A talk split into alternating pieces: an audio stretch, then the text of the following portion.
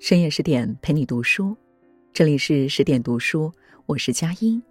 那么今天要和大家分享到的文章是蒋碧薇。真正聪明的女人，结婚谈爱，离婚谈钱。如果也喜欢我们今天的分享，欢迎在文末为我们点亮再看，一起来听。民国历史很短。出现的才子佳人却不少，翻阅他们的传奇故事，最打动我的一个人，莫过于蒋碧薇。十八岁时离经叛道，舍弃了自己的未婚夫，自绝于家人，跟一个画家私奔去了国外。他本以为生活会向他展开徐徐蓝图，却不想，此后人生的多半风雨，都是这位枕边人带来的。年轻时的一次冲动，竟要用一生来买单。所幸蒋碧薇没有被婚姻的苦扼困住心灵，她一直积极的寻找出路，照顾孩子，工作养家，挣扎着从泥潭里走了出来。有人说她离婚时向徐悲鸿索要巨额赔偿，贪婪无比，我却不这么认为。正是尝过万般滋味的人。才知道把钱紧紧攥在手里带来的安全感。也正是这份赔偿，得以让蒋碧薇体面的度过了晚年。当你在婚姻里失意痛苦，不妨就来看看她的故事吧。一，一见钟情，一拍即奔。一八九九年，蒋碧薇出生在江苏宜兴的名门望族之家，正值四月。东书房畔的海棠开得极好，老祖父便为他取名为唐真。因其家学渊博，父亲致力于教育著述，蒋唐真自幼就饱读诗书，敏慧过人，如府里的海棠花一样，生长得明媚热烈，亭亭玉立。十八岁的某一天，家里来了客人，蒋唐真躲在屏风后。朝附近的座上宾偷偷看了一眼，正是这一眼，定下了他的半生情缘。而这个男人便是徐悲鸿。彼时，徐悲鸿与蒋家夫妇交好，时常来蒋家做客。他才华横溢，嘴巴又甜，经常把蒋父蒋母夸得喜笑颜开。蒋汤真却从没在私下里和徐悲鸿说过话。只是在席间听说过他的过往，并被他身上的才华和上进的毅力所吸引着。可以说，那时的蒋唐真并没有和徐悲鸿有过精神上的共振，也不曾想过与他携手一生。而让蒋唐真选择与徐悲鸿私奔的导火索，是少时定下的一桩亲事。原来，在十三岁那年。蒋汤真与当地的一位扎家少爷，在家人的安排下订了婚，可是直到现在他都没有见过未婚夫的面。后来，蒋汤真听说未婚夫考试作弊，心里对他有些不屑，对这桩婚事更是排斥。这天，蒋汤真正在梳头，母亲突然说：“扎家要在明年迎娶她进门。”听到这个消息。蒋唐真又惊又悲，索性放声大哭。她原以为自己拗不过命运，要嫁给不喜欢的人度过一生，没成想徐悲鸿迅速托好友传话来，问他愿不愿意随自己去国外。逃婚、私奔，这些事别人想都不敢想，可蒋唐真几经犹豫后却答应了。并且马上写信来告别父母。名门贵女的身份，安稳顺遂的婚姻，父母的恩情，蒋唐真通通抛却脑后，就这样义无反顾的跟随徐悲鸿远赴异国他乡。那时的他才十八岁，在父母的保护下，不曾亏得生活的面目，还庆幸自己摆脱了命运的束缚。殊不知，从私奔的那一刻起，他已不知不觉的步入了婚姻这座围城。二，相爱容易，相处不易。蒋唐真这一走，给父母留下了一地鸡毛。为了堵住悠悠众口，他们对外宣称女儿病故，早前定下的婚事只能作罢。而大洋彼岸的那头，徐悲鸿正为蒋唐真取名碧薇，碧水蓝天，微风吹拂，正是他们初见的场景。他还刻下一对水晶戒指，一只刻着悲鸿，另一只嵌着碧薇，象征着他们浪漫不渝的爱情。留法六年，因为官费的时断时续，蒋碧薇和徐悲鸿的日子过得十分清苦。最严重的时候，他们甚至断了食粮，饥寒交迫。为了补贴生活，蒋碧薇去给百货公司做绣工，徐悲鸿则替书店出版的小说画插图。物质上的困难倒还可以通过劳动改善，可两个人的心之间始终隔着厚厚的屏障。不曾有过灵魂的共鸣，任凭蒋碧薇怎么努力，也走不进他的心扉。因此，蒋碧薇时常感到恐怖和隐忧。他的这种感觉，徐悲鸿从不了解，也并未在意，只沉醉于自己的艺术世界，在画室和博物馆流连徘徊，拼命汲取绘画知识。废寝忘食的潜心恭喜。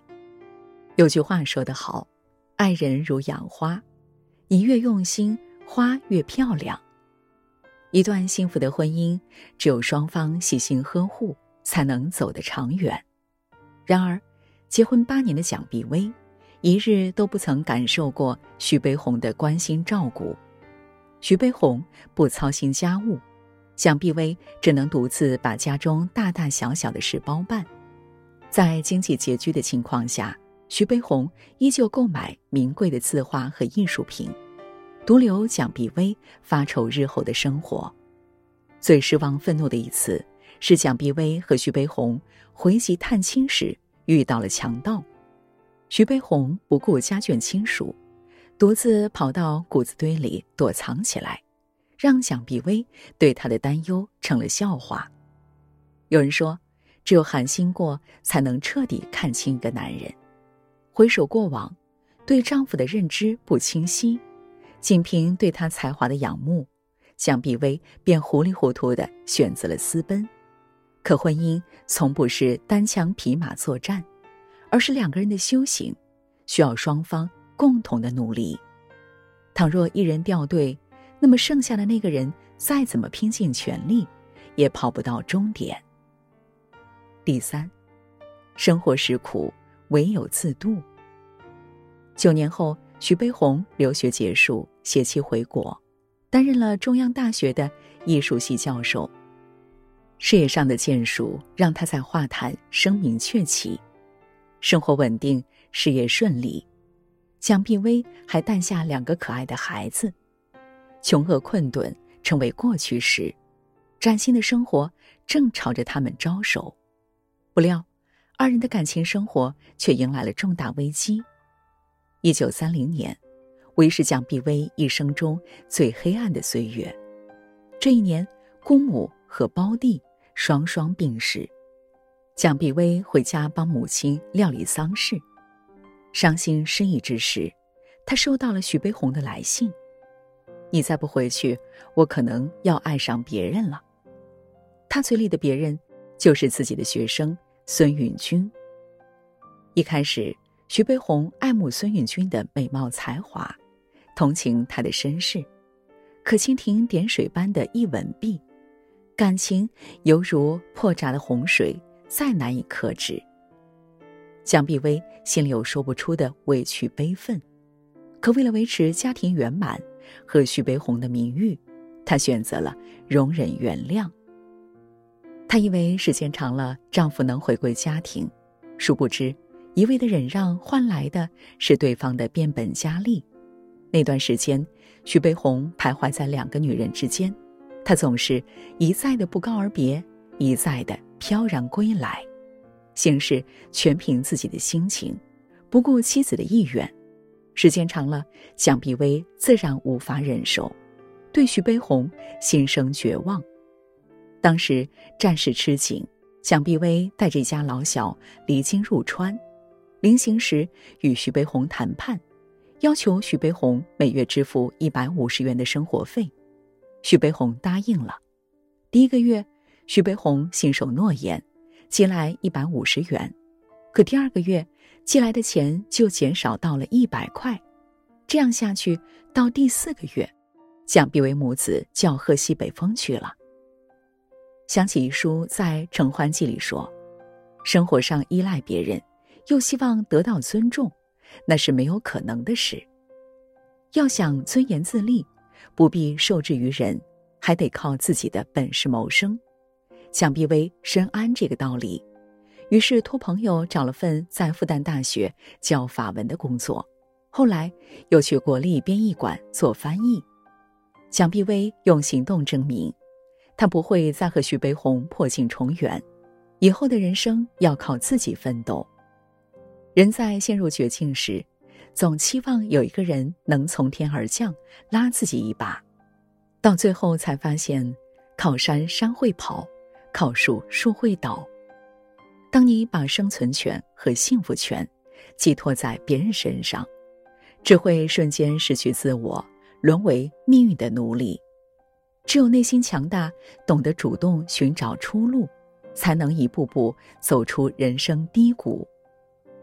战事结束后，蒋碧薇与徐悲鸿离婚，他要求徐悲鸿支付一百万元的赡养费和一百幅画。在最美好的年纪，他背弃家人与他私奔，陪他在国外吃了数十年的苦。说到底，是徐悲鸿拒绝不了诱惑，才导致了婚姻悲剧。大抵徐悲鸿也对蒋碧薇心有愧疚，一系列条件都应了下来。后来，人们谈起二人离婚，总诟病蒋碧薇狮子大开口，骂他敲竹杠。世人啊！总是能轻易的原谅男人犯下的错，却不能容忍一个女人自私一点。细胞里说：“我要很多很多的爱，如果没有爱，那么就要很多很多的钱。”当你一个人穿越人生的风雨，尝遍过辛酸眼泪后，才会明白，有些男人的爱实在太廉价了，还不如真金白银来的实在。结婚谈爱。离婚谈钱，女人的体面得靠自己成全。在一段关系里，你可以倾其所有去爱，也要拥有抵御风险的能力，懂得为自己争取最大的利益。唯有不辜负自己，无愧于岁月，才是对生命最好的交代。好了，今天的文章就分享到这里。更多美文，也请大家继续关注十点读书，也欢迎把我们推荐给你的朋友和家人，一起在阅读里成为更好的自己。晚安，亲爱的。